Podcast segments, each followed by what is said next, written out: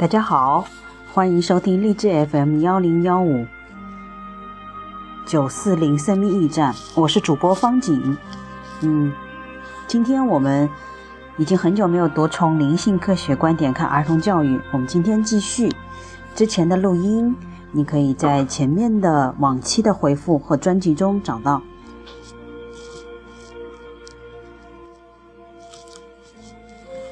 从灵性观点看儿童教育，它这里面是鲁道夫·斯坦纳一九零四一九零七年著的一个嗯演讲稿的合集。我们今天讲到了第三十页，我们最后一次阅读是在二零一五年的十一月了。这本书值得反复的阅读和很。很清晰的建构，可能它需要大量的时间来重复再重复。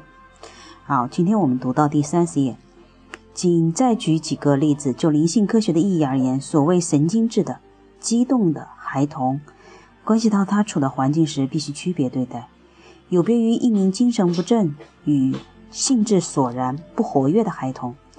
要考虑周全，从房间和儿童四周通常都有物品的颜色，到人们给他穿的衣服和的颜色，这时往往会将事情弄颠倒。倘或不受灵性科学引导，因为物质主义的思想恰恰会让许多情况下反正反正确之道而行之。激动的儿童必须在视其周围用红或红黄色，而且给他用这样的颜色做衣服。反之。对不活跃的儿童，一定要施之以蓝或蓝绿色，因为非常重要的是色彩，它作为补色在内心产生。这种举例来说，对于红就是绿，对于蓝就是橘黄色，人们很便很容易确信不疑。倘或他们朝一块涂了相应颜色的平面上看上片刻，接着迅速将眼睛对着一块白色平面，这种补色是由儿童的物质器官制造的。并且形成了相应的对于儿童必不可少的器官结构，这名激励的孩童的周围的环境有一种红色，那么在其内心就聚造出绿色对应物，而制造绿色这件事有让人心安的作用，器官内部趋于安定。对于这个年龄段必须着力考虑的一点，那就是物质生为自己创造了衡量什么是有益其健康的标准。他做到这点，既有相应发挥欲望。一般而论，可以说，健康的物质身怀着强烈的需求，这使他获益。而且，只要对正在成长中的人的物质身的重要，人们就应当私下将目光投向这种健康的需求、欲望。这些都是想要快活的，快活于有趣是有利。他以最恰适的方式招引出器官的物质形状。不过，人们未将儿童置于与环境相应的物质情境中，可能在这方面造大孽。这种情况，尤其是在事关对饮食的本能会出现。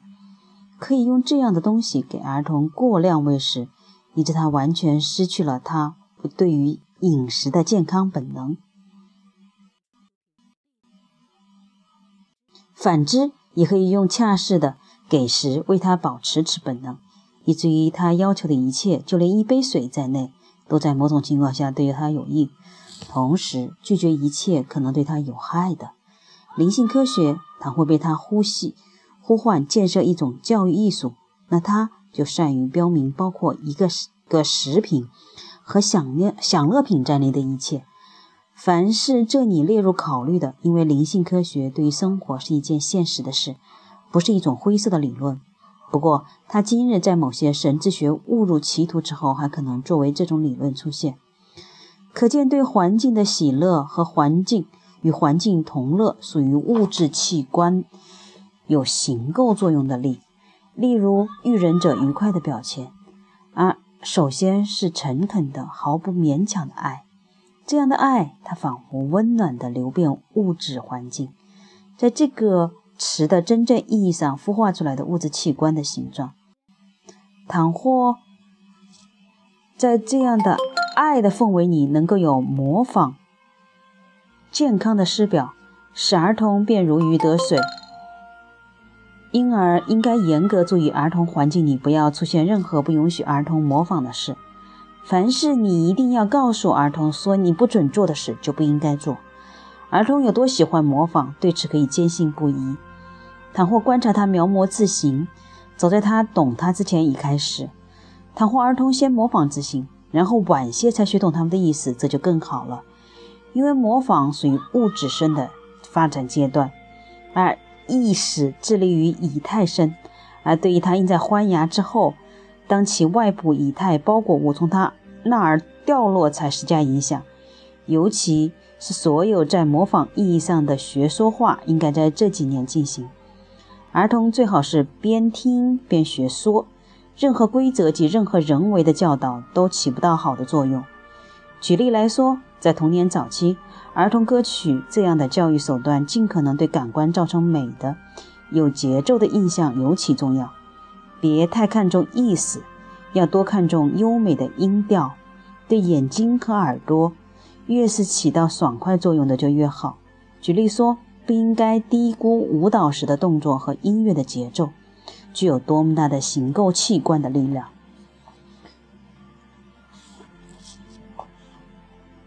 今天这简短的一二三四五五段，其实讲到了关于儿童的器官的物质、环境的物质，以及它的互补色，甚至还有，嗯，对于儿童为什么在他的环境中不应该出现的东西，就不要做的事情就不应该出现，有多么重要？因为儿童，特别是童年早期的儿童。他的模仿力是超强的。好了，我们明天再继续。